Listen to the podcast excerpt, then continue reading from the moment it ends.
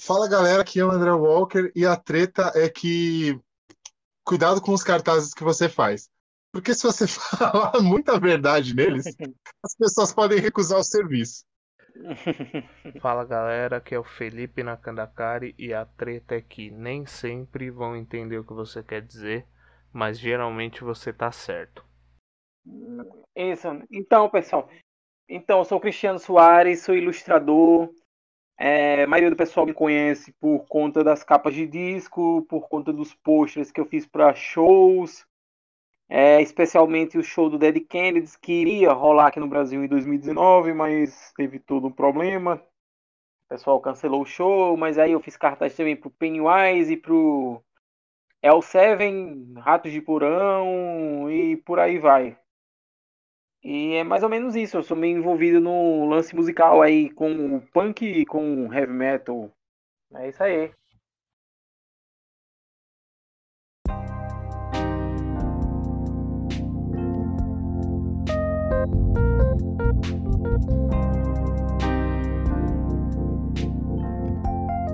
É, enfim, antes da gente começar o episódio, a gente tem um recado importante, né, senhor André, para falar o recado mais importante que a gente pode passar nesses podcasts todos para sempre.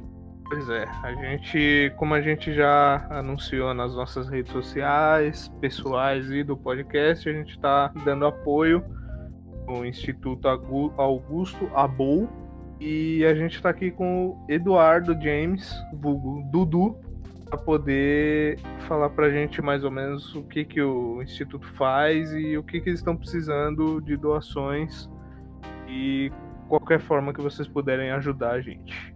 O Dudu que trabalha no Instituto. Então, Dudu, o que, que o Instituto. Primeiramente, o que, que o Instituto faz? Então, gente, é, obrigado pela abertura e oportunidade e o auxílio de vocês.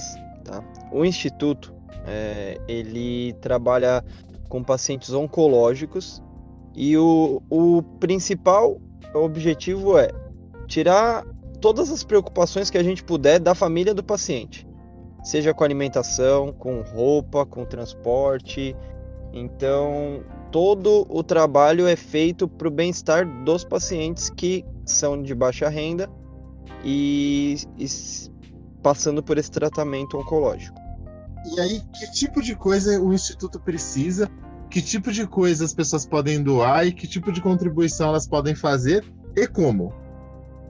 Ó, a gente precisa basicamente de coisas básicas para a existência do ser humano: uma roupa, é, alimento e de vez em quando até um pouco de dinheiro, né? A gente não costuma pedir dinheiro, mas às vezes a gente precisa de dinheiro para bancar um transporte ou algo do gênero. É, como vocês podem doar? As doações físicas, é, dependendo da localidade, a gente pode retirar, mas a gente ainda não está muito forte nesse trabalho. O ideal seria levar lá no Instituto, que fica na Avenida Parada Pinto, 787, na Vila Nova Cachoeirinha, em cima do Banco do Brasil. É, as doações em dinheiro é, são feitas através do Banco Bradesco, agência 0093, conta corrente 33000, dígito 0. O CNPJ do Instituto, que serve também como Pix, é 36 344 060 barra 0001 traço 79. E aí, vocês conseguem conferir um pouco de como o trabalho é feito, da, das realizações que o pessoal do Instituto tem através do Instagram, que é, Dudu? O Instagram é arroba Instituto Augusto Abou. Tudo junto, tudo minúsculo, simples, fácil e prático. E aí, Abou é A-B-O-U, certo? Isso, certinho. E o e Face é a mesma coisa. Além disso, também tem o site que é é o www.institutoaugustoabou.org.br ou simplesmente www.guto.org.br. Então, gente, é, quem puder ajudar, por favor, ajude, porque esse é um trabalho sensacional e muito necessário, porque muitas vezes, principalmente essas famílias de mais baixa renda, quando eles têm um paciente oncológico na família, acaba que os pais, no caso de ser um adolescente ou uma criança, acabam precisando parar de trabalhar ou diminuem as fontes de renda porque eles têm menos tempo para correr atrás disso, em virtude de levar o paciente em consultas, acompanhar, cuidar dele em casa. Então, toda dor de cabeça extra que a gente puder tirar dessas famílias é muito bem-vinda. Valeu? O próprio tratamento, né? Porque um tratamento quimioterápico ou radioterápico que seja, ele debilita muito uma pessoa e exemplos que eu tenho, por exemplo, de uma pessoa que é mais velha e também precisar de assistência, precisar ser levado, porque, meu, fica em condição que não dá para dirigir, é força, força do corpo que se perde, é bem, é bem complicado, essa galera precisa de uma ajuda. Só lembrando, a gente tem o nosso Instagram também do podcast, que além de episódios e novidades do do Mil Tretas, a gente também vai estar tá postando lá várias novidades sobre o Instituto, então pode seguir a gente também. Aonde, André? É arroba Mil Tretas Podcast. E lá, além das nossas redes sociais pessoais, a gente está também fazendo um trabalho para angariar materiais, insumos, roupas, alimentos não perecíveis, etc., para o Instituto. Beleza? Então, continuem acompanhando a gente aí e agora partiu o episódio.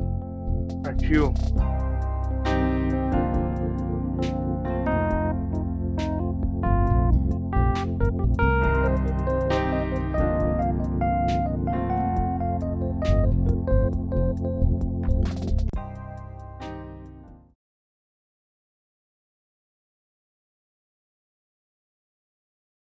Então, Cristiano, a, a, gente vai chegar ainda nesse. A gente vai passar por esse lance do, do episódio todo do Dead Kennedy, mas antes de tudo, é, você trabalhou no, no Tribunal de Justiça de Alagoas, certo?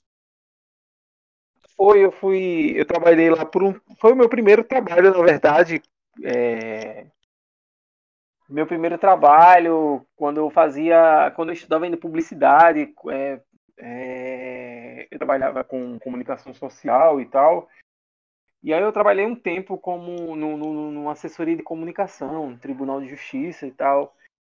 Foi um lance mais de experiência, um lance mais formal, trabalhar como assessor de comunicação, porque eu tenho formação em comunicação social. Foi um lance mais de experiência, assim, mais assim, mais não é, não era minha é, é, profissionalmente não era o que eu almejava, entendeu? Sei. E, e como, como que aconteceu o lance do desenho? Porque a gente sabe que você desenha desde muito cedo, desde criança, então, já... desde sabe aquela pergunta que fazem, é, tipo, o que é que você quer ser quando crescer? Desde criança eu dizia assim, eu quero ser desenhista. Eu, desde criança eu quero ser desenhista. O que, é que você quer ser quando você crescer? Eu quero ser desenhista. E aí, quando eu tipo, fui ficando mais velho e tal, é, meio que foram surgindo outras ideias e lances, tipo, ah, eu vou ser designer gráfico. Ah, eu vou ser arquiteto. Eu tenho um tio arquiteto, sabe? Ah, eu vou, vou fazer arquitetura, mas sempre algo que girasse em torno do desenho. É, e tem aquela pressão meio que de do pessoal mais velho dizer isso aí não dá dinheiro, isso daí não paga as contas e coisas do tipo e tudo mais. Aí meio que você vai perdendo, você vai meio que é, é, moldando esse desejo, né? Eu quando era moleque, o meu sonho mesmo, para ser bem sincero, meu sonho, eu sempre sonhei bem baixo, assim. Meu sonho profissional, moleque, era na época de, de ensino médio, assim, terceiro ano, eu riscava as, as as mesas lá com.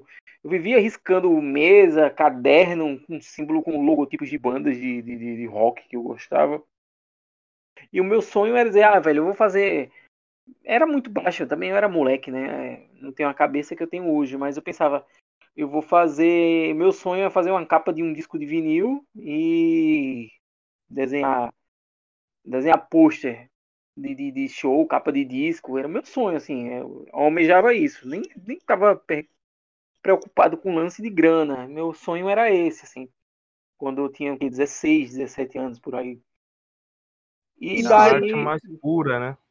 É, era, era, meu sonho era esse, assim, quando alguém falava profissionalmente, era isso que eu sonhava. Daí, é... aí eu cheguei a fazer ainda, assim que eu saí do ensino médio, eu cheguei a fazer, eu passei na faculdade, passei, fiz vestibular, prestei vestibular para a Universidade Estadual, e eu ainda fiz até o quinto período de letras, língua inglesa, só que eu achava um saco, cara, porque eu iria ser professor de inglês, né? E aí eu estudei até o quinto período e tal, e eu não queria ser professor. Apesar de que eu adorava as aulas de literatura e tudo mais, mas as aulas que eram algo mais ligado a, a, a parte de, de, de, lecionar, né, e tal, de ensinar, eu não achava legal. Eu queria. Eu, sempre tive uma ligação muito grande com a arte, independente se fosse artes visuais ou literatura, música. E aí eu, é, é, eu acabei abandonando o curso e tal, e fiquei um tempo muito ocioso, assim. E esse tempo que eu fiquei ocioso foi uma época muito produtiva, assim, uma época que eu, eu procurei bastante, assim, coisas relacionadas a artes visuais, é, música, eu pesquisei, passei esse tempo pesquisando muito, assim, foi uma época muito produtiva, assim, produtiva de conhecimento, de agregar conhecimento, mas passar não, assim, eu tava eu estava num lugar que o mundo não girava, né? Eu morava aqui numa cidade do interior de Alagoas, que foi a cidade que eu nasci e me criei. E é uma cidade esquecida, assim, esquecida do mapa. Não, não, não, o mundo não gira, né? E Mas como é que era, Cristiano, como é que era a cidade? É tipo muito interiorzão, aquela coisa meio, meio agreste? É uma... Então, é uma cidade, fica, é uma cidade chamada Palmeira dos Índios, fica no, no agreste aqui de Alagoas. É uma cidade que é, por exemplo, ela, é, Alagoas é um estado extremamente atrasado, né? Desenvol de, de, desenvolvimento é um estado atrasado. É um estado que tem o quê? 3 milhões de habitantes. É um estado pequeno. É, Maceió é uma cidade com 1 milhão de habitantes. Um terço dos habitantes de, do estado estão em Maceió. Maceió é uma cidade que, se comparada ao resto do estado, é uma cidade extremamente desenvolvida, assim, é, é, em relação ao, ao resto do estado, né? É uma cidade que tem ligação direta com Recife, que Recife é uma metrópole, né? Recife é uma das maiores cidades do Brasil, extremamente desenvolvida, apesar de, de ter todos os problemas que uma cidade do Brasil tem, como pobreza e afins, mas tem ligação direta com Recife e sofre influência direta disso, né? Mas o interior não é assim, né? Eu, eu, a cidade que eu cresci é uma cidade que fica no Agreste, 120 quilômetros de Maceió, é, eu, eu, acho que eu disse que, né, que tem 70 mil habitantes. É bem interior mesmo, assim, não tem, não tem cinema, não tem teatro, não tem nada, assim, não tem nada que faça o mundo girar. Eu tive muita sorte, assim, a minha família é uma família simples, mas eu tive sorte de é, é, os meus pais eles nunca me encheram o saco e apostaram muito em mim assim e daí, acho que quando eu tinha? Os 17 anos, meus pais, meus pais compraram um computador e daí eu tinha acesso à internet na época de escada. Acho que muitas pessoas tinham acesso à internet de escada e com essa internet de escada eu tive muito acesso a, a pesquisar, sabe? Também, assim, os amigos que eu tinha na época lá no interior eram interessados me nas mesmas coisas, assim. É um lance meio estranho, porque é uma cidade bem interiorana, assim, mas a galera tava muito antenada, assim, o pessoal tava muito antenado lá. A gente conhecia, tipo, bandas como é, Radio Birdman, tipo, é, sei lá, The Saints, é, Black Flag, Circle Jerks, tipo, bandas que ninguém sabia o que era isso na época e a gente tava ligado nisso, em pesquisar e ler sobre esse tipo de coisa, assim. É, bandas punks do underground californiano, de, da Austrália e tudo mais, a gente estava caçando essas coisas assim loucamente, ler sobre essas coisas, é, Beatnik, Jack Kerouac é, e afins, assim, a gente consumia essas coisas assim. Era meio louco, assim, pelo ambiente que a gente estava, que não era nada propício para isso, entendeu? Mas. Eu, eu, ia, eu ia perguntar um pouco disso daí. Tem, sendo. Sendo você estando, estando morando no interior, né? Do, do estado de Alagoas, como que era esse acesso a esses tipos de, de informação de banda? Porque você tem 33 anos, né? Eu e o André, a gente tem 30, a gente é mais ou menos da mesma geração, cresceu mais ou menos na mesma época. E o tipo de som que a gente curte também é, é igual, esse lá do punk, do heavy metal e tal. E assim, por, por muito tempo, pelo menos aqui em São Paulo, o André também passou por uma fase parecida, era meio difícil às vezes. A gente era meio rendido ao que. Eu tava até falando disso hoje com uma amiga minha.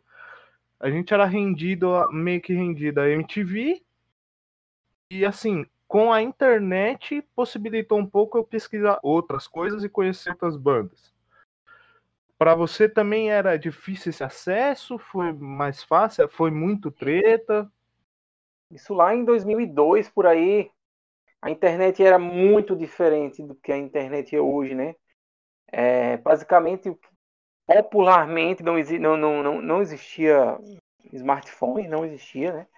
E popularmente as conexões eram através de internet de escada, né? A internet ser mais barata, acho que vocês pegaram essa fase aí, era no sábado depois das duas da tarde e depois das meia-noite, todos os dias. E aí você pagava um único pulso de internet e daí você tinha uma internet extremamente veloz de 52 kbps por segundo. É. e aí era é, e aí era seu sofrimento, né? Tipo, você conseguia baixar um álbum em MP3 durante uma noite inteira. Um álbum de 30 megabytes. Hoje em dia você tem uma fotografia de 30 megabytes, né? É um absurdo. 30, é, que você, você consegue passa... baixar em segundos segundos. É, hoje 30 megabytes é segundos. Um segundo você baixa 30 megabytes. Antigamente, para baixar um disco, sei lá, aí eu quero escutar, sei lá, o Johnny Thunders. Você quer escutar o álbum do. Sei lá, do. do, do eu falei aqui o Johnny The Saints. Quero baixar o The Saints. Era, era a noite inteira. Você começava hum. meia-noite. Ah, eu quero conhecer o The Saints. Aí, meia-noite, você voltava lá, ia lá no casar, né? Aí procurava uhum. alguém que tivesse disponível lá, porque ainda tinha que ter alguém disponível, porque não, não era assim. Porque era uma troca de arquivos, né?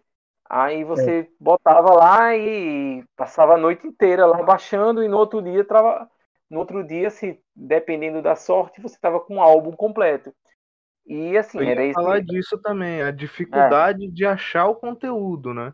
Porque, além de tudo, a, a, internet, a gente pensa, a gente vê hoje, tem tanta informação, dá a impressão de que ela é uma base que tá lá, mas não, a internet, ela nada mais é do que igual uma biblioteca vazia. Se não tiver escritores Isso. e pessoas para colocar livros e coisas lá dentro, não justamente. vai ter nada. É, vai ficar vazia. E aí a gente era movido, assim, o pessoal, eu, os meus amigos na época, era movido muito pela curiosidade, assim. É, o que movia a gente era a curiosidade. Eu sei lá, vou chutar aqui, por exemplo, eu estava lendo sobre os lendo sobre a biografia do Misfits, por exemplo. Aí, ah, o Misfits tem é, é, o Misfits se inspirou em Lovecraft para escrever tal música. Que quem é Lovecraft, velho? Quem é Lovecraft? Ah, vou descobrir quem é esse cara. Aí ia pesquisar quem era. Ah, ele tem um livro tal. Ah, então vamos baixar esse livro desse cara. Era basicamente assim que funcionava. Era na. Você vai na... traçando uma árvore genealógica, né? Isso, é. A era tal base... cara se inspirou daqui, esse aqui tirou daqui, aí você vai achando, você vai traçando essa, esse caminho de tijolo dourado, né? Pra é. poder era adquirir base... as informações que você quer. Era na base da curiosidade, assim, pura curiosidade. Por isso que hoje eu sou meio, eu sou totalmente encantado, assim, pelo, por exemplo, pela, pela, eu sou muito ciência, assim. É, uhum. encantado pelo Carl Sagan, por exemplo, porque ele fala, ele fala muito nesse lance assim da curiosidade, né? Para você conhecer, o lance da curiosidade para você conhecer é muito importante. Carl Sagan é, é demais mesmo. E ele, é. ele até falava, né, que, que toda criança é cientista, porque a criança faz basicamente o que o cientista Isso. faz. Ela, ela, entende como funciona uma coisa ali, ela vai testando possibilidades e vai entendendo que, o que cada coisa que ela faz é, causa aquele cenário ali. E, meu, a gente estava a gente estava vendo aqui que você toca guitarra também. Chegou Isso. a ter. Tinha uma, uma cena das bandinhas de garagem, algum lugar onde o pessoal tocava? Ah, desde essa época eu tive banda. Eu tive banda até 2019. É, nessa época a gente tinha uma banda, justa, era uma banda punk, né? Que inclusive a banda existe até hoje, assim, ela tem uma pegada mais post-punk, eu não toco mais com os caras, mas eles, eles gravaram até recentemente, chama Imprensa Anônima. É, eles lançaram um, um, EP, acho que em 2019 e tudo mais, eu não tenho mais, mais é, é, é não toco mais com eles e tal mas é daqui tá? Os caras lançaram, é mais focado no lance de, de lançar é, material. Acho que deve, inclusive, o material deve ter no Spotify e tal. Mas assim, eu tive banda, inclusive acho que a última banda que eu tive, a gente lançou um EP, chama-se Supervictions, é inspirado, inclusive, o nome da banda é inspirado num, em um filme do Rush Meyer, né? É o diretor do Fast Pussycat Kill Kill, né? Que é um filme da década de 60 e tudo mais. Que eu tenho muita ligação também com esse lance underground do cinema e tal. É um cinema, é, é, é um filme californiano da década de 60. Diretor meio cinema B, né? Cinema cinema underground da Califórnia. E assim, é e legal. Aí... É, é, é, legal, assim, a estética, né? É um filme assim, que a maioria das pessoas vai achar um lixo, né? A maioria das pessoas vai achar, baixar um lixo, mas eu gosto de lixo, assim. Eu gosto dessa, desse um lance, assim. O, o, o, Tarantino mesmo, ele vai buscar muita referência ah. em cinema que a galera considera mais lixão. De tipo ah, centro. Tal. Cara, eu, te, eu, tenho uma, eu tenho meio que uma, uma treta com fã do Tarantino, porque eu fico dizendo que, que o pessoal que fica dizendo que o Tarantino é, é gênio, eu fico dizendo, o cara não é gênio porra nenhuma, cara. O cara fica roubando as coisas lá do cinema B. Não é gênio porra nenhuma, o cara. Ele é, ele é um cristiano da vida. Ele fica roubando as coisas do cinema. Do, do, do, não é gênio porra nenhuma, cara. Gênio é o cara que fez a, a, a, parada lá na década de 60. E o cara foi lá e pegou a referência e sacou que aquilo ali rendia e tal. É, mas é gênio nada, velho. Mas assim, eu fico Até falando só pra. Eu fico falando pra encrencar. Ele pegou o nome inteiro do filme e, e, pegou e pôs no dele. Pois é, o Django, né? Pegou o filme todo, pegou o nome do filme e botou no, no filme dele. Mas assim, eu gosto, cara, dos filmes do, do Tarantino, assim, eu só tenho uma. É o que eu gosto. Eu sou meio implicante, sabe? Eu gosto de arrumar meio que. Eu gosto de, de, de, de implicar com a galera assim mais. A galera mais do hype, eu gosto assim de dar uma implicada. Mas eu, eu, eu gosto, eu gosto daquele. É, no Brasil, acho que o nome do filme é A Prova de Morte, né? Que é aquele Death Proof. Que é um filme meio que ele, ele roubou umas, umas cenas do Venice Point, que é um filme da década de 70. Que é um filme muito legal. Que inclusive tem um, é, tem um Dodge Challenger, né? É igualzinho. E o cara pegou o mesmo carro e colocou no filme dele, assim na cara de pau o Tarantino pegou e colocou no filme dele, assim. Mas assim, o filme é legal, né? Fazer o quê? É, não, não, não, não vou chamar o cara de gênio, mas ele sabe pegar as referências, assim. E, e ele é, é, é não, pode falar. Isso, oh, oh, é interessante porque você se sente em relação ao Tarantino do mesmo jeito que eu me sinto em relação. Eu não sei se você gosta dele, pode ser que sim é, você se sente do mesmo jeito que eu me sinto em relação ao Tim Burton, porque a galera fala que ele é um gênio incrível, sensacional, e eu enxergo mais pelo lado de que ele é, um, ele, ele é ótimo com criar ambientes, mas, por exemplo, já o lance de roteirizar, ele sempre acaba escrevendo roteiros meio, meio estranhos, meio sem pé nem cabeça. Eu, eu acho que a galera meio que vai criando essa coisa de. É mais ou menos o que está acontecendo na política hoje em dia, né? A galera pega e, e, cria times. Tipo, ah, eu sou do time do Tarantino, então ele é o melhor, não importa o que ele faça. Eu sou do time. Ah, ah, rola muito isso. Por exemplo, esse lance de. Eu, eu vou ser sincero pra vocês. Eu odeio filme de super-herói, cara. Eu odeio filme de super-herói. Ah, vai porque vai sair os Vingadores. Eu odeio, cara. Eu odeio filme de super-herói, cara. Meu irmão, eu, eu, eu, não suporto. Mas, assim, por exemplo, você falou do Tim Burton. Eu acho que o filme que ele fez do Batman, assim, eu acho aquele filme esteticamente, se eu comparar com os quadrinhos, eu acho o filme esteticamente perfeito, assim. O filme Sim. lá, aquele de, o filme de 1989. Eu acho aquele filme perfeito esteticamente, assim. Eu acho muito legal. Muito legal. Se eu for entrar em questão de roteiro e tudo mais, aí a gente pode entrar em outras discussões. Mas, assim, esteticamente, ele pega, por exemplo, Gotham City e coloca lá no filme, não é Nova York. Tipo, os outros filmes que você assistir, qualquer outro filme do Batman, Gotham City é Nova York, acabou, é uma Nova York. O Tim Burton é, não, ele transformou. É, tudo certinho. É. Né? Até o do Nolan tem essas é. referências assim muito próximas. No, no, no, filme do Tim Burton é Gotham City é Gotham City e acabou. Aquilo ali não existe. Se você tem aquela tem o, o uma, tem uma cena lá que ele mostra a cidade assim de longe, aquilo ali é Gotham City, velho. Aquilo não é Nova York. E eu acho isso muito legal, assim, eu acho essa, essa lance da estética do Tim Burton realmente assim, eu acho muito legal. É um lance assim que é bem único. Assim, eu não sou muito fã de filme de super-herói, sinceramente, eu não sou muito fã. O meu super-herói preferido dos quadrinhos, porque eu era muito viciado em quadrinhos assim, quando era moleque, é o Homem-Aranha. Mas assim, eu sou da época que gostar da Marvel era coisa de, de nerd, tá ligado? As meninas riam de quem gostava disso. Hoje em dia o pessoal faz Nossa. fila pra ver. Pra ver filme da Marvel ver, e tal. Dá pra ver que você cresceu mesmo na década de 90, porque é. foi, foi, minha vida. Minha vida escolar foi isso.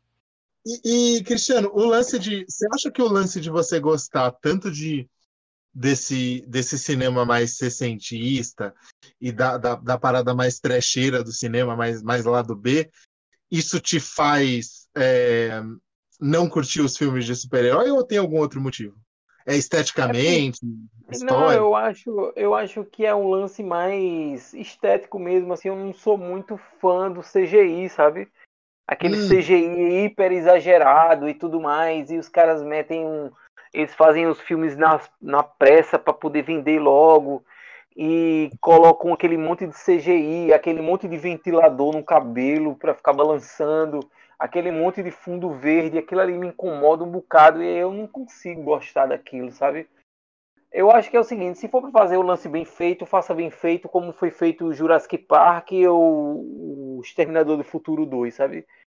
Ou, ou faça bem feito desse jeito, ou faça lixo, ou faça o Vingador Tóxico lá da Troma, sabe? Que é logo trash mesmo e pronto. Ou, fa ou faz o negócio bem feito, ou não faça o negócio para vender, só para vender. E aí me incomoda isso no, no, no cinema de super-herói. E aí eu acabo meio que não. Eu, eu, eu me cobro, sabe, também, porque assim, eu não posso me perder no tempo. Eu não posso simplesmente ignorar as coisas que estão surgindo, porque eu sei que eu vou ficar para trás. É, é, como é que eu posso dizer? Até num lance intelectual. Né?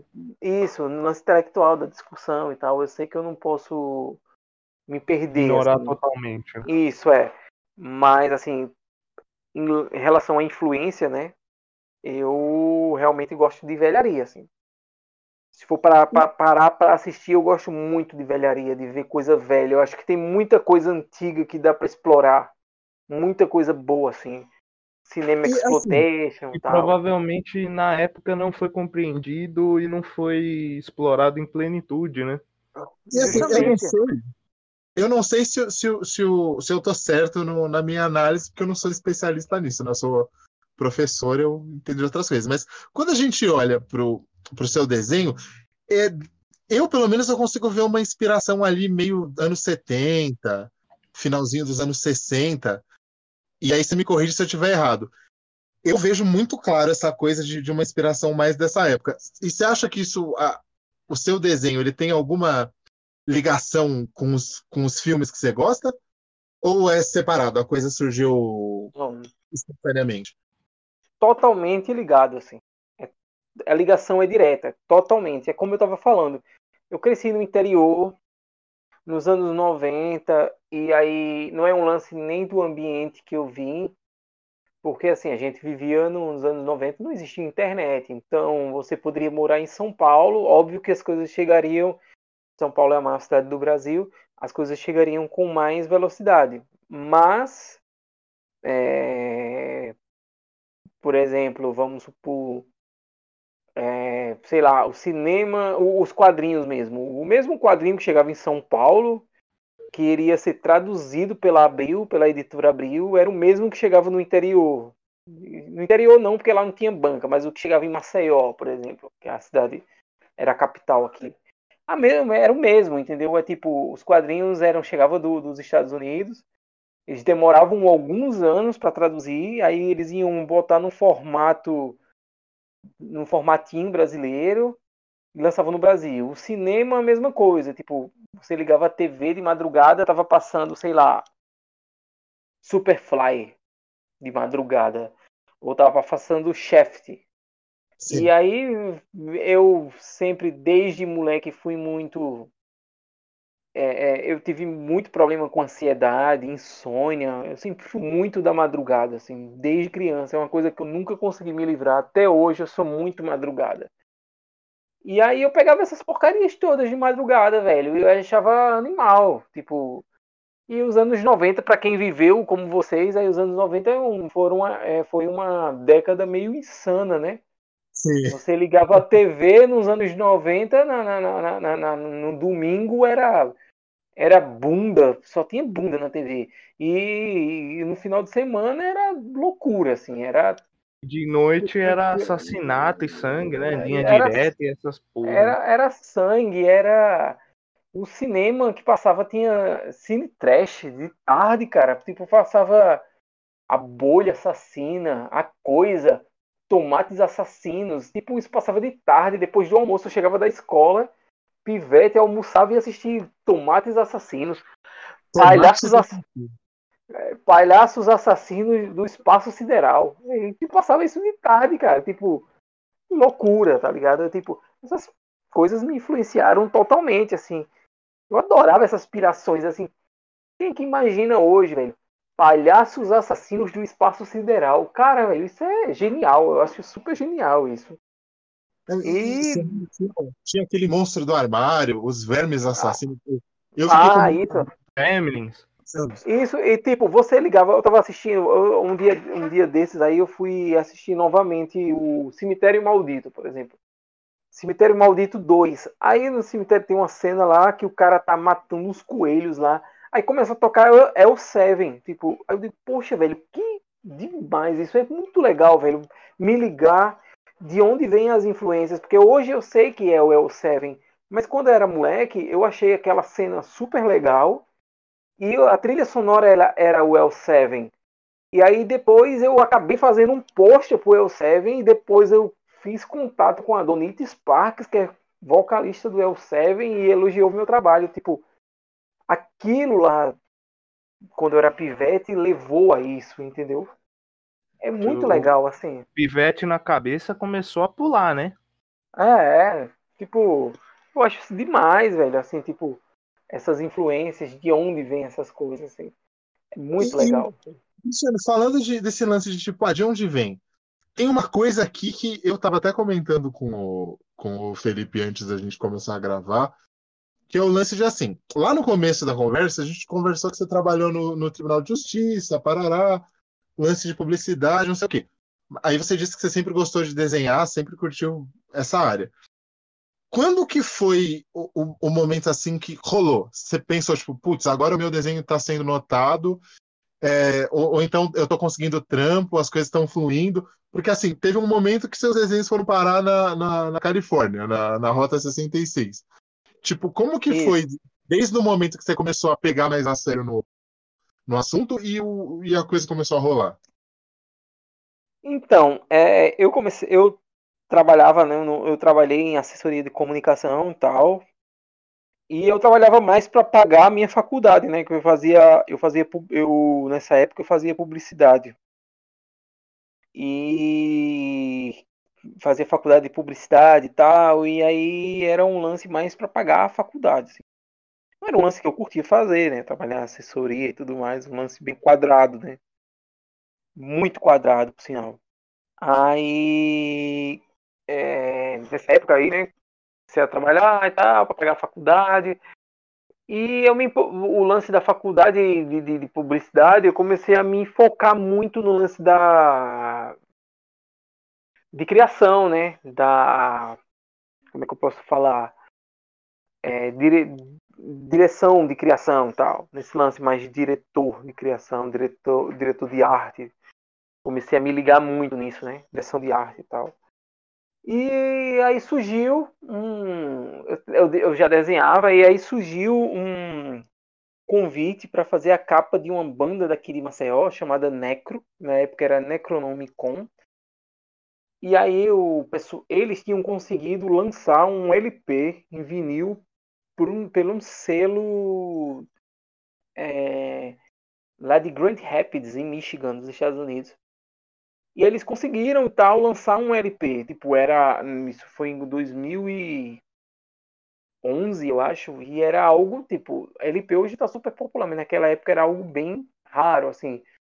E eles estavam super empolgados porque eles tinham conseguido isso e me convidaram para fazer a capa. E eu aí, tipo, eu fiquei muito feliz assim nessa época, porque era meu sonho de moleque, fazer capa de disco, de, de e ainda tinha um LP. Cara, eu dei o meu sangue para fazer aquilo.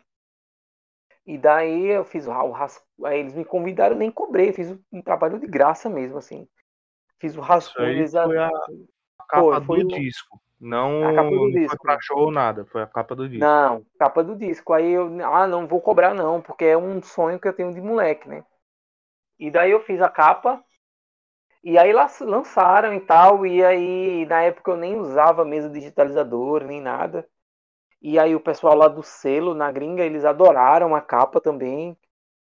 Outras bandas do selo gostaram da capa e perguntaram o que tinha feito. E aí começaram a dizer: "Ah, velho, eu quero que ele faça alguma coisa para mim". E aí foi aí daí foi uma, um efeito cascata, sabe? É, depois dessa banda, eles eles esse selo tinha o esse selo tinha o, uma banda chamada é, Bongzilla, que quem está escutando aí, que conhece o underground e gosta de stoner rock, vai conhecer. Que é uma banda bem famosa, assim, no underground do, do stoner rock, sludge metal e tal. É uma banda do underground, assim, bem reconhecida. E aí eles me chamaram para fazer um, foi, eles me chamaram para fazer um desenho que ia sair num comic book, um, um desenho meio fan art e tal. E aí saiu esse desenho e a partir desse desenho eu fui arrumando outros contatos e tal e aí é, meio que foi desenrolando, é, meio que foi desenrolando esse, esses outros contatos. E aí a partir daí, a partir daí foi só é, mais e mais contatos. Acho que a partir disso foi o que surgiu, foi o pontapé, assim. E... e assim, o seu estilo já era, já era o mesmo? Ou ele foi modificando muito daquele estilo? Não, eu, eu acho que modificou. No começo eu tinha uma ligação muito com a. É, chamam de Houston Culture, né? É, lowbrow art. É um lance que tem uma pegada muito pro rockabilly, muito pro é meio psicodélica, meio rockabilly, tem uma pegada muito sensual também, tem uns desenhos que tem uma pegada meio lance erótico e tudo mais. E esse lance assim dessa pegada mais erótica, eu fui meio que me desligando disso. Uhum. E tem um lance meio crítico nesse lance do da Art, tem um lance também crítico assim, politicamente crítico, que é um lance mais ligado a artistas como Robert Williams, né? que foi o cara que fez a capa lá do primeiro disco do Guns N' Roses, que foi até censurada, que é aquele Appetite, Appetite for Destruction. Ele fez a capa deles, foi uma capa até censurada, né? Sim. E ele tem umas artes meio politizadas e tal, com umas críticas meio ácidas e tudo mais. Até porque tem uma ligação com o punk, né? A, uma parada meio ácida. Né? Se você pegar as letras do Dead Kennedys, que eu acho que é a banda mais ácida do punk, tem umas paradas muito ácidas, como Matem os Pobres, por exemplo, que é um lance bem irônico, assim. E aí eu fui absorvendo muito esse outro lado, assim, dessa. Esse outro lado, fui, acabei absorvendo. Eu fui deixando esse outro lado mais sensual e acabei absorvendo esse outro lado mais politizado. Mas a parte hum. crítica, né? Isso. E, é. e assim, o Cristiano, falando do, do Dead Kennedy, como é que foi o, o, lance do cartaz? Teve uma, uma polêmica aí, um cartaz que você fez para um show deles em 2019. Mas assim, antes da gente falar exatamente do cartaz e da consequência, como é que chegou esse contato? É, foi a mesma gravadora lá daquela primeira banda que você fez? Ou foi um outro caminho que chegou no, no Dead Kennedys e chegaram em você para fazer esse cartaz de, de anúncio? Então, antes, do, antes de fazer o cartaz pro Dead Kennedys, eu já tinha feito.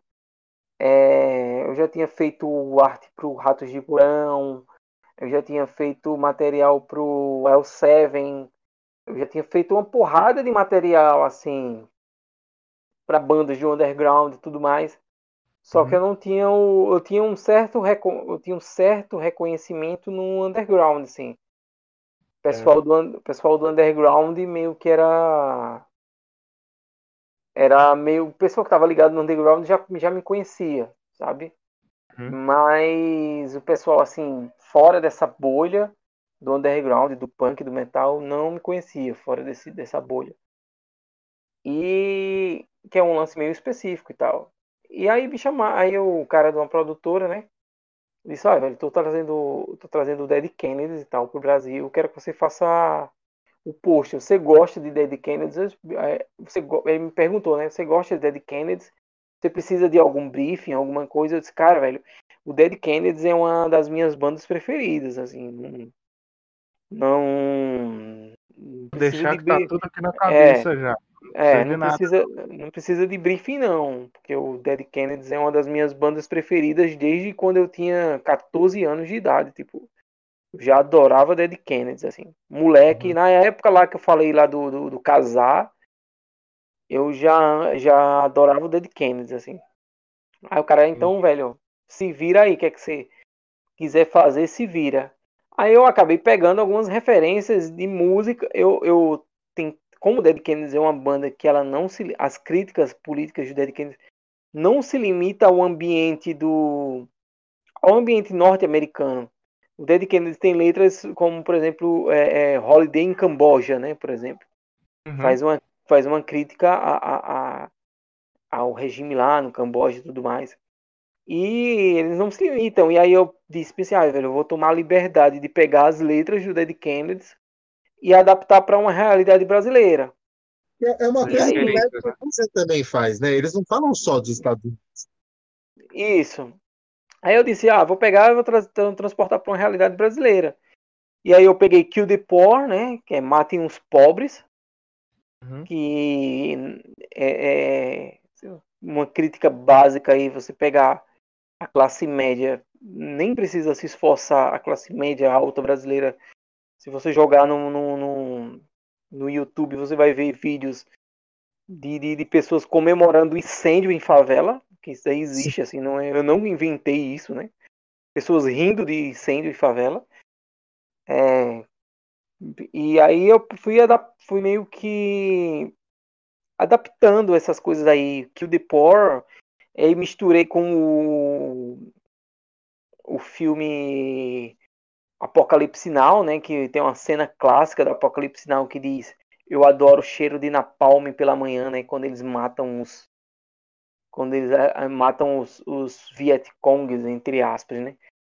E aí eu uhum. disse: "Ah, velho, eu adoro o cheiro de pobre morto pela manhã". Essa é a frase do brasileiro de classe média que não gosta de pobre, velho.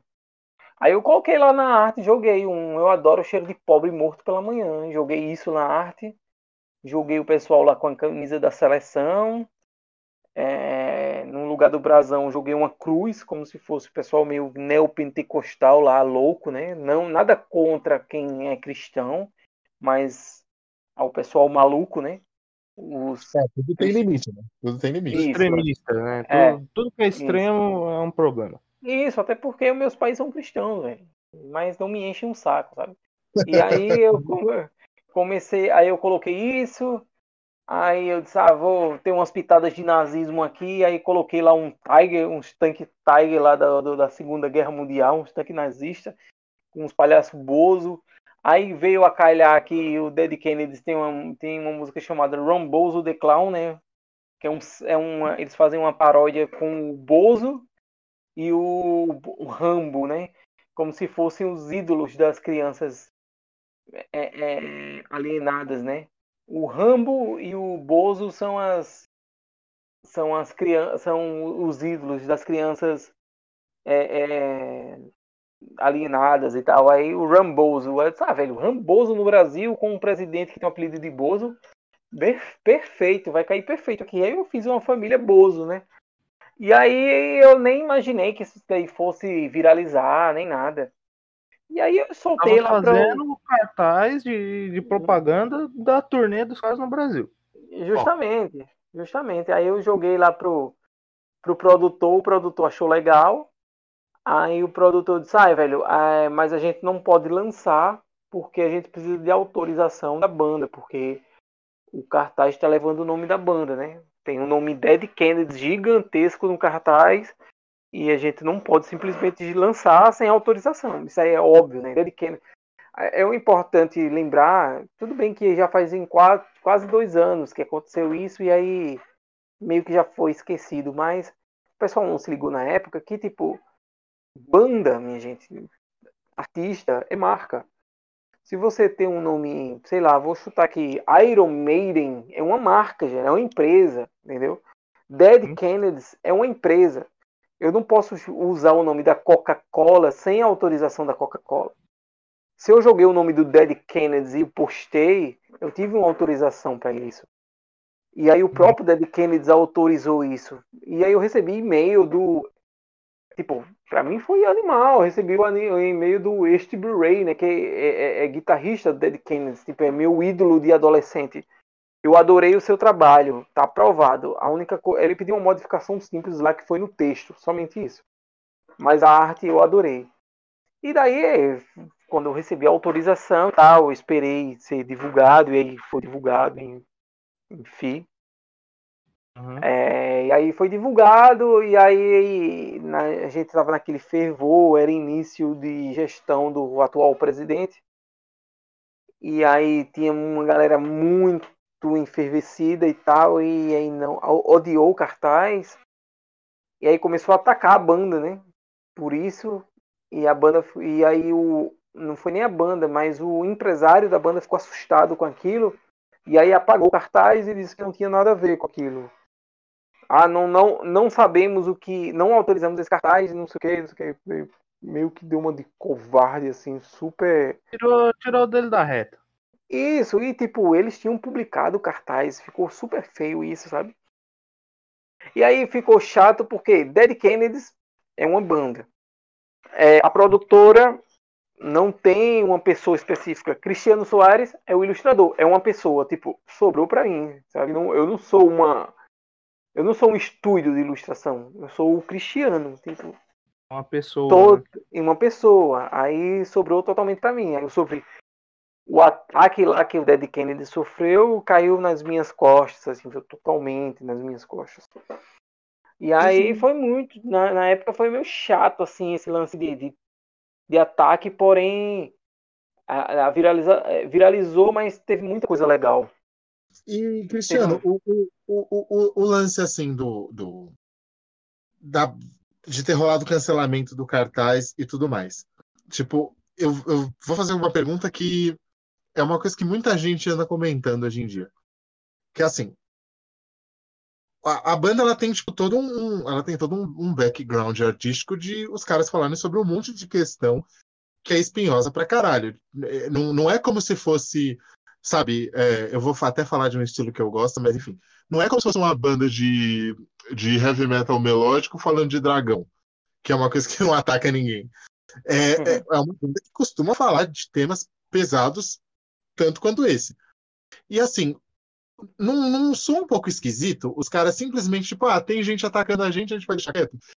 E aí eu entro naquele lance de não tá rolando um lance muito pesado e muito muito massivo do pessoal das bandas de, de heavy metal, de rock, de, de, de, punk rock. A galera tá começando a, a, a agir feito tiozão, tipo, meio que aceitar, tipo, ah, as coisas são desse jeito, tá tudo bem, que seria uma coisa que meio que vai contra a música que essa galera Sim. produz. Então, o lance do rock é o seguinte, é, esse eu, eu, eu meio que discuto o rock realmente não tem esse lance de esquerda nem direita, nem politicamente falando necessariamente. Porém, o rock ele sempre foi transgressor desde o início, desde a epigênese do rock. Não tem como você ser rock, não tem como você fazer nada relacionado ao rock se não for é, transgressor. Não tem, assim, é, é contra. Vamos lá para o início, vamos lá para a década de 50. Você pode pegar o Jerry Lee Lewis, né? Jerry Lewis pegou, ele foi expulso da igreja porque ele pegava as músicas gospel e tocava num ritmo que era proibido, porque era um ritmo de música negra que para eles era algo mundano e tudo mais. E aí aquilo ali era transgressor. É, você pega o, o, Johnny Cash, fazia a mesma coisa. Você pega o Elvis rebolando na TV, os caras tinham que cortar a pelvis dele para baixo, tanto que era Elvis de Pelvis Presley. Sim. O rock ele sempre foi transgressor. Assim, não tem como o rock, não existe rock conservador, não existe. Independente do, da linhagem política, é, ele sempre vai ser contra conservadorismo. E o que está no poder é conservadorismo. Independente, assim, ele é conservador. E o poder é conservador. E o rock sempre vai ser contra isso. Aí se você pega uns caras que são dentistas a semana inteira, no final de semana os caras pegam suas Harley Davidson para escutar, sei lá, o Manowar num bar de rock, achando que estão sendo transgressores. Os caras puta machista, puta imbecil, é, acha que estão arrasando ali. Ah, os caras escutam Pink Floyd achando, nem entende a letra lá dos caras. É, sei lá, não tem nada de transgressor nisso, um bando de velho conservador. E aí acabou que muita gente caiu nessa, né? É, é mas isso não é novidade, sabe? É, tipo, desde a década de 70 isso daí rolou. Você pega o Eric Clapton mesmo, tem uma parada, tem uma parada medonha lá do Eric Clapton, né? apesar de ser uma parada meio do blues e tal. E ele soltou umas frases ultra racistas né, na década de 70. Rolou até um movimento de bandas mais ligadas ao punk, né? Que era o rock contra o racismo. Que ele soltou umas frases lá contra o, a imigração de, de africanos no, no, Reino Unido. E não é uma coisa nova, sabe? Esse conservadorismo, porque é, é meio, é meio burro, sabe? Por exemplo, Ramones é uma banda que eu adoro, uma das minhas bandas preferidas. Mas aí você pega um cara como Johnny Ramone, o pessoal usa como exemplo. Ah, o, o rock pode ser de direita, tem um Johnny Ramone. Mas aí o rock, toda vez que ele tenta ser conservador, ele é hipócrita, não tem como fugir.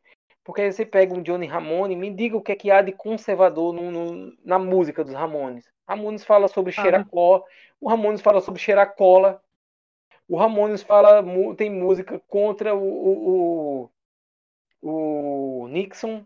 É o Nixon, eu não tô. É, eu acho que, meu Deus. O Nixon é, ou Reagan? Não, Reagan, isso, Reagan.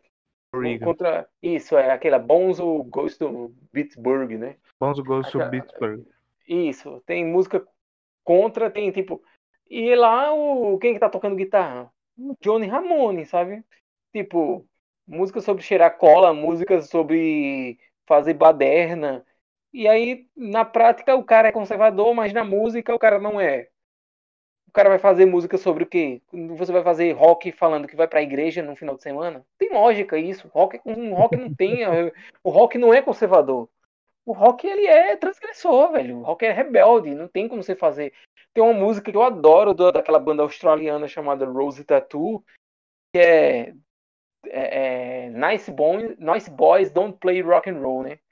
Essa música é perfeita, né? Não existe. Não existe conservadorismo no rock. Não tem como você ser conservador. Para você fazer rock, você tem que ser transgressor, você tem que ser rebelde. Não existe. Tem que ser rebelde.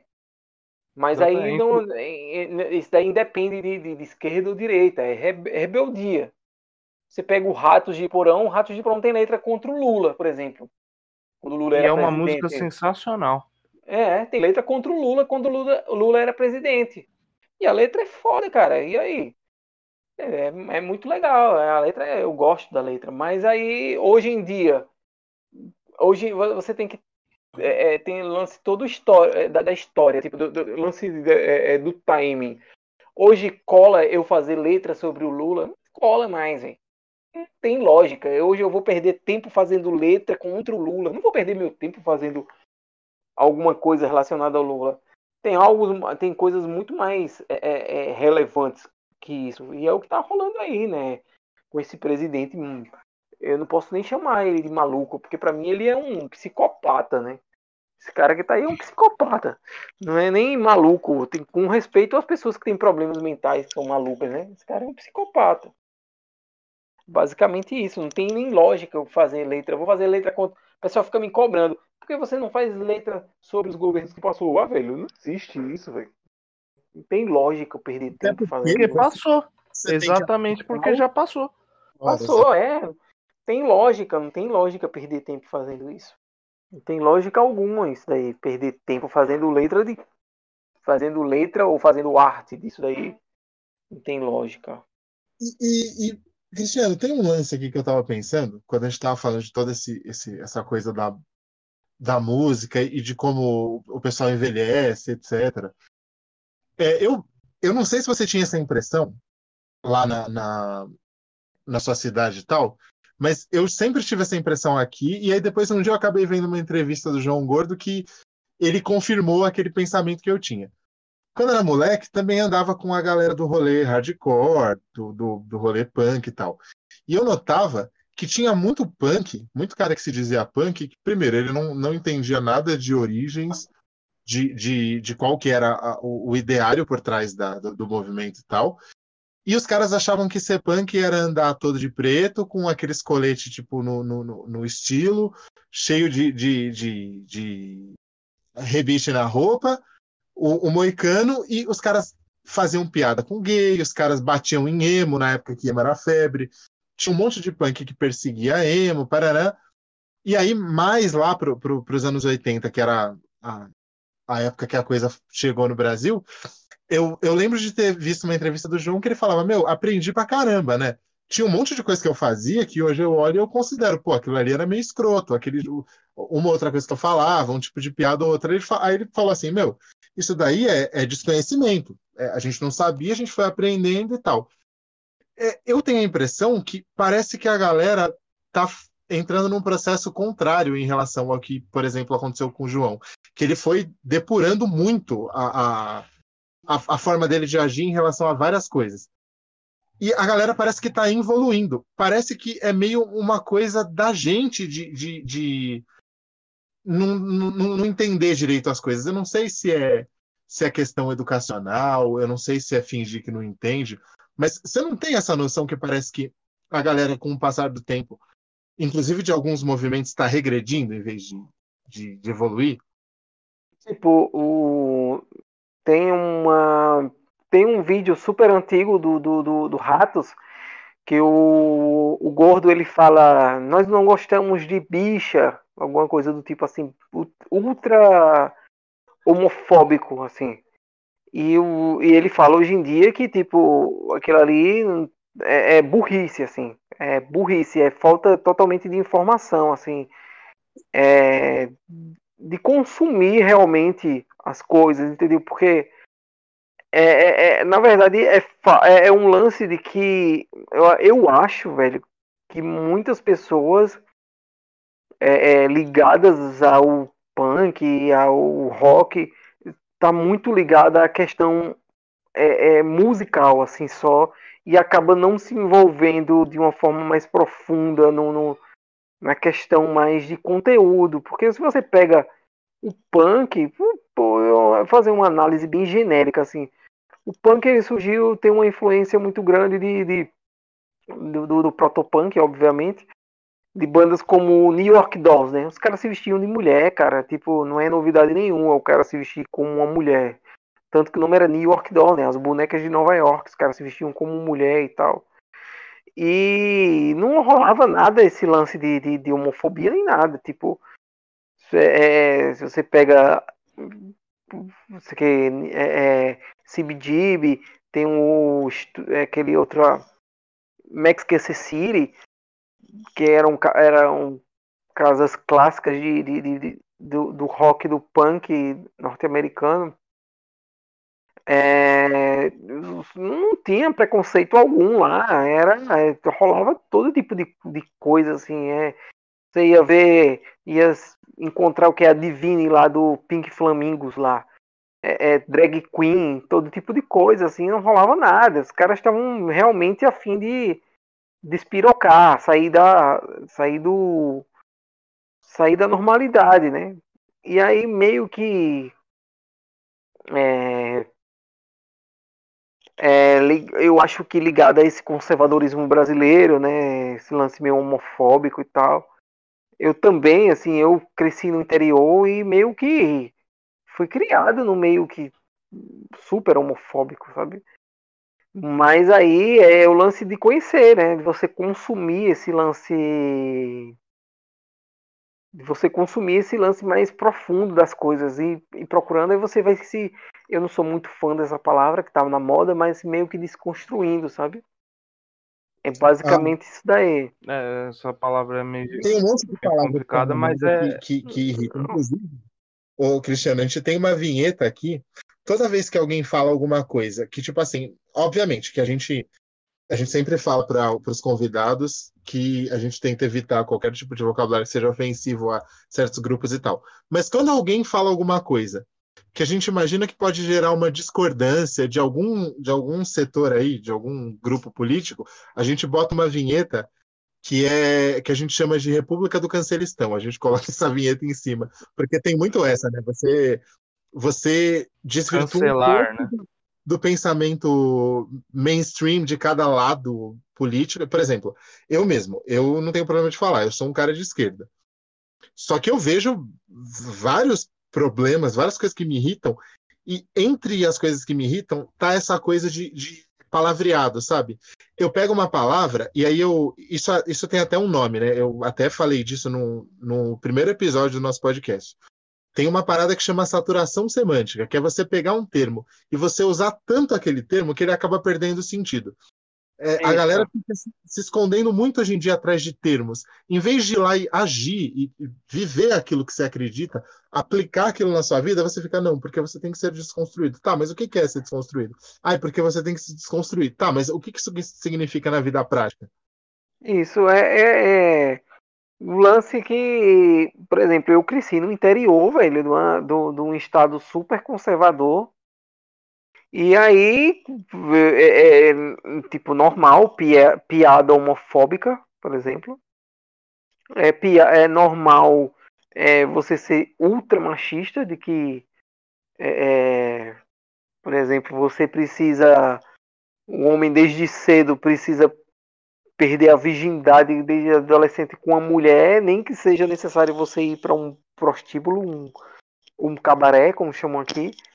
E esse tipo de coisa, assim, meio que é, é um lance meio que desconstrução. Você, você meio é um lance de, de, de diálogo, sabe? Você começar a conversar, você entender essas minorias, você começar a se inserir e desde moleque eu meio que me inseri muito nisso, assim, por conta da arte, assim. É, por conta da arte, eu, eu, eu, eu conheci, é, é, eu acabei, acabei me desconstruindo nesse sentido, assim. Tive contato, tive amigos, muitos, muitos amigos que eram homossexuais, tive muitas meninas que gostavam, mas se sentiam meio excluídas e tal, e, falavam para mim e também vai muito da educação dentro de casa, né? É, dentro de casa, assim, meus pais, apesar de, apesar de, de, de terem vivido a vida inteira no interior, sempre é, eles nunca me cobraram de forma escrota, assim, esse tipo de coisa. Sempre foram. Meus pais sempre foram muito legais, assim. É, em relação a esse tipo de coisa, assim, da, esse tipo de cobrança. De não encher o saco, assim, com. Não, não, não, não tá entrando nesse tipo, como é que eu posso dizer? É, de tá é, é, de uma forma chula, entendeu? Esse tipo de, de, por exemplo, chegar em casa falando, sei lá, o que um adolescente fala, ah, fulano é um viadinho, alguma coisa do tipo. E chegar em casa e tocar esse tipo de assunto e meu pai, meu pai dizer, olha, você não tem nada a ver com a vida de fulano, sabe? É, deixa a vida dele, ele que sabe da vida dele, você não tem nada a ver com isso. Meus pais eram assim, sabe? É, isso daí conta muito assim na educação, sabe? É, até com eu, lance. Particularmente, eu também tive uma criação nesse lado aí. E é. é uma coisa que a gente tem, tem batido bastante aqui no, no podcast. A gente tem alguns, alguns programas para sair aí, que a gente abordou um pouco essa questão, que é a questão do gatilho, né? É, por muito tempo a gente sempre achou que eh, sempre foi tratado como normal, né, entre aspas, já na nossa geração já era uma coisa que foi passada pra gente, não, você tem que ter respeito e tal, não sei o quê, ainda que uma certa resistência, pelo menos aqui da minha parte, minha mãe fala, você tem que respeitar, só que em outros aspectos dava para perceber uma certa resistência. Mas enfim, ela nunca me incentivou a menosprezar isso, sempre o contrário. E, mas é uma questão que a gente está abordando aqui, que você faz uma piadinha dessa, acha engraçado, hahaha, dá risada. Só que a pessoa que está escutando, e o alvo dessa piada? Essa galera que fica, ah, é só uma piadinha. Não, mas e que o cara tá, tá sofrendo? A gente tem exemplo aí, o... eu, não, eu não consumo, eu não assisto o Big Brother, mas eu tô vendo, tem bastante, eu conheço bastante gente que assiste e tá vendo e fala e tem um monte de questão aí. Cara, um negócio de uma da, da peruca lá. O cara foi falar uma parada, ah, não sei o que, ó, meu cabelo parece com o do, do fulano, que era um cara negro com cabelo no estilo black, assim. Mano, o cara foi lá e detonou o maluco porque dispara um monte de gatilho dele de coisas que o cara tá vivendo desde muito tempo. E a, quem fala não, não, percebe isso, porque você, se você tá falando é porque você nunca viveu. Então você não tem esse eu... É um é... descaso com a história da outra pessoa. É, é foda. Eu acho que é um lance até mais fácil é, de reconhecer, por exemplo, vamos supor, o cara sofre racismo. Eu acho que para o cara que sofre racismo é mais fácil de entender, por exemplo, a homofobia ou entender a xenofobia porque ele no, espaço, no, espaço ali de, de, de, minoria dele, ele consegue entender isso com mais facilidade. E talvez por, por eu ser nordestino, eu entender isso também, assim, sabe? Ter essa abertura, assim. Porque eu já sofri, já, já sofri xenofobia. E me colocar no lugar de minoria e, tipo, me colocar no lugar de outra minoria, entender como é ruim isso, talvez é, é, tenha me ajudado também é, a, a, a, notar esse tipo de coisa, sabe? Eu acho que é, isso, que hum, isso ajuda. De uma forma mais, mais simplificada, né? Quem já sofreu com algum tipo de preconceito tem facilidade para se conectar com outro, né? Isso, eu acho, eu acho que isso daí tem a ver, sabe? Eu acho que, que isso tem a ver. Esse tipo de coisa. Eu acho que é por isso que existem esses grupos mais como é que eu posso dizer, identitários, assim. Eu, é, eu acho que eles se conectam por conta disso. Apesar de que eu acho que há um certo exagero, assim, em alguns aspectos, é, de alguns grupos identitários. Porque eu acho que o ponto maior, assim, quando você vai partir para discussão realmente política, assim, ah, vamos discutir politicamente assim de uma forma muito pesada, eu acho que o, o ponto maior está na questão da desigualdade, porque aí a desigualdade ela ela que aflora todos esses outros esses outros preconceitos é por conta da desigualdade. Aí eu acho que esse daí é o ponto chave Mas assim, eu não, não desqualifico, sabe? Eu acho que todo mundo sabe onde é que o seu. Como diz aquele ditado, né? Todo mundo sabe onde o sapato aperta e tal. Então eu não recrimino, não. O pessoal quer, quer lutar por suas causas, é, fiquem à vontade e tudo mais. Mas eu acho que a principal causa é a questão da desigualdade, que é muito grande. Eu acho que a desigualdade ela aflora todo, todos os outros preconceitos, assim. A questão da desigualdade. E, assim, é, mudando, mas não mudando tanto, porque isso tem tudo a ver com, com o que você estava falando agora. Mas assim, você falou que você, você, sofreu o, o, hate da galera, né? O, os ataques que eram para ter sido para a banda e parana. Isso daí passou, já faz o quê? Quase dois anos que, do, do, episódio todo. Só que a gente vê no, no seu perfil que você tem um, obviamente, por, to, por todo o sua, sua o passado de coisas que você consome, o que você consome até hoje o, o, o tipo de coisa que você é ligado, som, arte e tal, você tem a, a, sua arte, principalmente no seu perfil do Instagram, é uma coisa muito, eu diria, sei lá, agressiva, né? É muito combativa. Se ainda sofre esse hate todo, ainda tem um outro arrombado que chega no seu, no seu perfil e fala alguma merda. Você ainda sente isso daí muito forte ou, ou com o tempo foi diluindo? Então, na época, né, que eu fiz essa arte, acho que foi a primeira arte politizada assim que eu realmente me expressei de forma realmente assim combativa foi a do Dead Kennedy. Antes eu tinha feito a arte do Pennywise, que é uma banda que toca em assuntos políticos, mas foi um lance mais genérico assim que eu fiz. Eu fiz um lance de um meio que um político, eu fiz o cartaz meio que um mascote lá deles, que é um porco, né? com um político com uma bomba, uma bomba, uma, umas dinamites e tal. Um lance meio genérico, assim. É um lance genérico. E aí o El Seven também fez, fez uma coisa genérica, aí no Dead Kennedys, Dead Kennedys não tinha como ser genérico. O Dead Kennedys é uma banda de, é uma banda muito anarquista, muito de esquerda mesmo. É uma banda de esquerda, cara, não tem como fugir disso. E aí não tinha como fugir disso. Aí é, é, de, depois do Dead Kennedys foi que realmente aflorou esse meu lado mais politizado. E aí no Dead Kennedys foi que eu sofri todo o hate e tal. Recebi muito, recebi e-mail, recebia mensagem de, de pessoa me xingando, dizendo que ia me pegar na rua, sabia quem eram meus pais e tudo mais. E mas isso foi a minoria. É bom deixar claro que tipo 5% dos 100 foi foi ataque. 95% foi elogio, foi pessoas que eu jamais imaginei, tipo Marcelo D2, de Ouro Preto, é... Paulo Miklos, o próprio João Gordo, até a toda a Globo, sei lá, aquele cara, aquele Shai, eu nem conhecia, fui saber depois quem era. É... A Gisele Thier, aquela Bianca Bin, essa galera veio tudo elogiar meu trabalho, assim, foi um lance meio estranho, assim.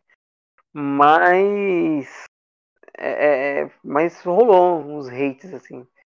Mas aí depois disso, cara, eu fiquei. Eu, na época eu fiquei muito assustado, porque foi muito. Muito é, contato que chegou e tal. Eu fiquei realmente muito assustado, mas depois aí, velho, eu eu liguei assim o. Desculpa a palavra, mas liguei o foda-se e não me importei. Eu estou nem aí mais, cara. Vou me expressar e pronto. E aí eu faço as artes para me, me, expressar mesmo, assim, eu não tô nem aí, sabe? Boto a. Assim, você podia, eu não sei se você estava evitando, mas a gente esqueceu de falar isso no começo. Você podia ter falado palavrão o tempo todo quando você se sentisse afim, não tá aqui, a gente é legalize. É, Aí eu, assim, eu toquei foda-se, sabe? Eu disse, ah, velho, eu não tô nem aí mais pra crítica. Inclusive, eu nem apago as críticas. O pessoal fica me esculachando lá no Instagram, eu deixo lá. Nem aí, cara, eu não me importo, velho. Sinceramente, não me importo. Acho que o importante, assim, é, é a expressão. Se o cara perdeu o tempo dele lá pra me xingar, é porque eu fiz o serviço. Eu, chegou onde eu queria que chegasse, sabe? tocou onde Aquela eu... velha história, né? Se incomodou, alguma coisa tá certa. Aham, justamente. Incomodou, chegou onde eu queria que chegasse. Aí. É... Pra mim foi legal, assim. Chegou onde eu queria que chegasse.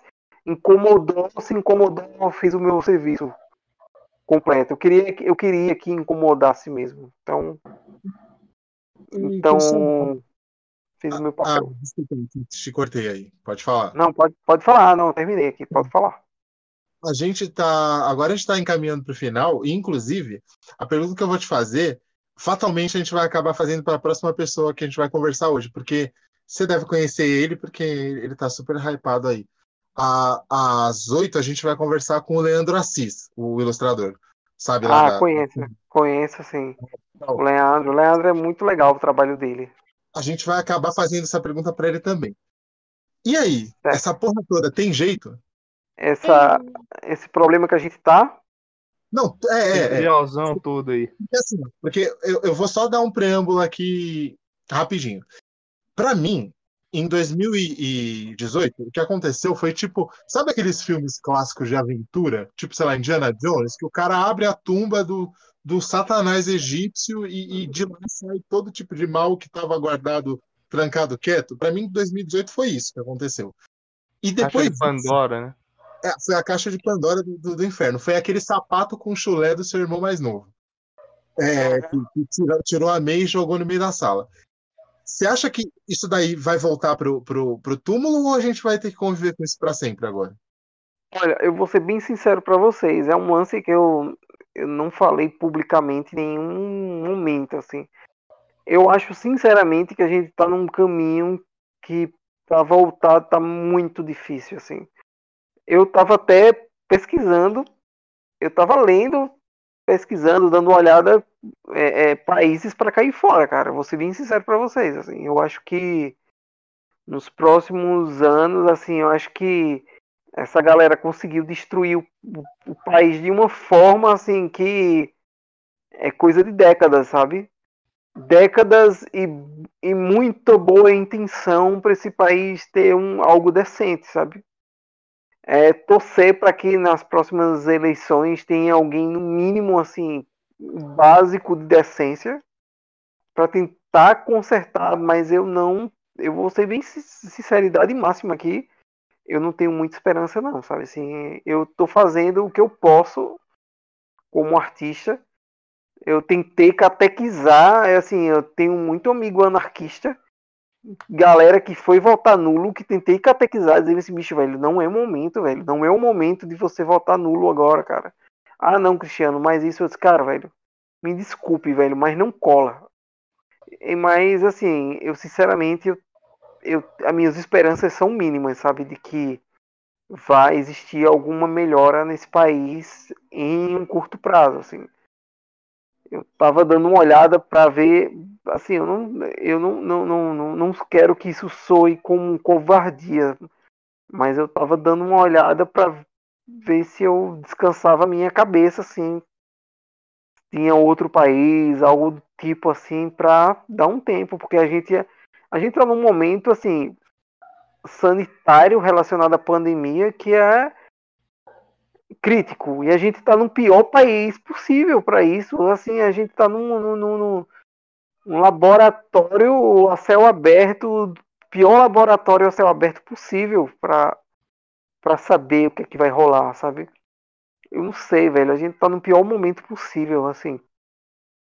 Aquela frase lá do Tiririca lá na, na, na naquela época que dizia pior que tá, não fica. Poxa, aquilo ali parece até uma uma, um desafio. Dizer assim, pior que tá, não fica, olha ele. Aí, eu vou provar que pior vai ficar muito pior do que você acha. E eu acho que tá terrível, assim. Faz sentido. Eu, eu sinto saudade daquele pior que ele falava, assim. Parece Muito- que ele, ele desafiou alguém, né? Naquele momento É. que ele falou: Ah, é? Não fica? Pera aí, que eu vou te mostrar então o que, que não fica. É. E eu falando assim de outro país, nem nenhum lance de ah, Cristiano tá Cristiano tá rico, tá tá tentando cair fora do Brasil. Não, é procurando emprego mesmo, cair para cair fora, tá ligado? É, é, é, lance de começar de baixo, assim, para tentar ter um mínimo de qualidade de vida, alguma coisa do tipo assim. Começar de baixo, alguma coisa, porque eu, eu, tenho uma sorte, assim, eu sou um privilegiado de, de trabalhar em casa, né? É, ter um privilégio, assim, isso é privilégio. O cara que pega o busão seis da manhã e volta às sete da noite para casa, que se ferra, né? E eu não tiro a razão desse cara, desse cara que no final de semana vai querer tomar sua cerveja, sair tomar sua cerveja. O cara já se ferrou a semana toda, cara, dentro de um ônibus lotado. E aí o cara no final de semana vai tomar a cerveja dele. O cara perdeu a noção totalmente da gravidade, sabe? Eu, a minha, eu já fiz várias artes aí criticando a galera que aglomera, mas a galera que eu critico lá na, nas artes é, é galera é, é, pessoas que eu conheço, cara. São pessoas que têm é, total noção do que está acontecendo, pessoas que que sabem que, que sabem da gravidade, pessoas que poderiam estar sem precisar aglomerar, mas estão por aí fazendo fazendo merda, sabe? É, eu acho que o trabalhador, o cara que se ferra pegando ônibus de manhã, esse cara é uma vítima, velho. O cara é uma, infelizmente, o cara é uma vítima do que tá rolando aí. E por ser vítima, é, tem muitas vítimas no Brasil, assim. Eu acho que é uma situação que vai demorar, assim, a... eu acho que vai demorar muito pra gente ter um mínimo de decência assim no Brasil, cara. A gente tá numa situação muito complicada tenho muitas esperanças não de algo legal recente, sabe? Esperanças eu não, no fundo. Eu não queria concordar, mas concordo. Mas, bom, Cristiano, meu, valeu o zaço aí por ter aceitado o, convite e, e, a conversa foi inclusive para vários lados que a gente nem imaginava. Ficou Sim, foda demais. Foi demais. E aí, ah. quando, a gente, quando a gente tiver editado tudo bonitinho aqui, a gente passa lá para Patrícia para você ver como ficou, mas cara, valeu mesmo. Ah, tranquilo, tranquilo, muito legal. Eu é, como eu tava falando é com a Patrícia, vai ser legal bater um papo, até porque eu já tô ficando louco, cara.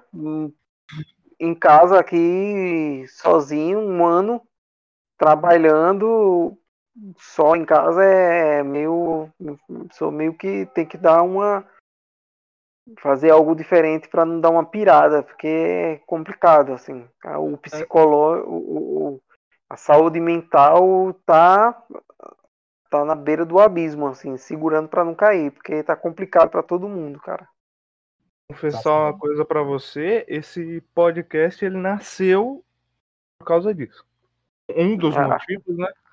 Eu e o André, a gente começou a fazer, a gente entrou nessa, foi pelo menos para mim, tá sendo uma terapia, assim, que é algo que eu tô focando e tô me, me despregando da, das merdas. Não que, que eu tô ignorando, mas também só ficar pensando naquilo é. É, velho, não, dá. Se você ficar só pensando, você vai pirar. Eu, hum. eu, na época que deu uma queda, em, eu, de vez em quando eu saio para fazer uma caminhada, né? Aí eu encontrei uma gatinha, adotei, Aí já é uma terapia ficar brincando aqui com ter um gato em casa. E aí eu depois inventei de criar planta. E aí inventei de ajeitar o apartamento e tal. Eu fico inventando coisas para poder dar uma cuidada na saúde mental, porque senão o cara pira, cara, se não tiver cuidado. É foda. Então, Cristiano, muito obrigado também. O papo foi muito foda. É, com certeza a gente te chama para algum outro episódio aí futuramente, algum para falar de algum outro assunto. E cara, muito obrigado mesmo. Cara, ah, obrigado a vocês aí. Valeu demais e, e, e, até a próxima. A gente, te, a gente vai te mandar para ver o que, que você achou do, do episódio finalizado, beleza? Beleza, tranquilo, sem problema. Então, assim, então Patrícia, tá valeuzão aí, Patrícia, pela atenção e tudo mais. E é nóis. Fechado.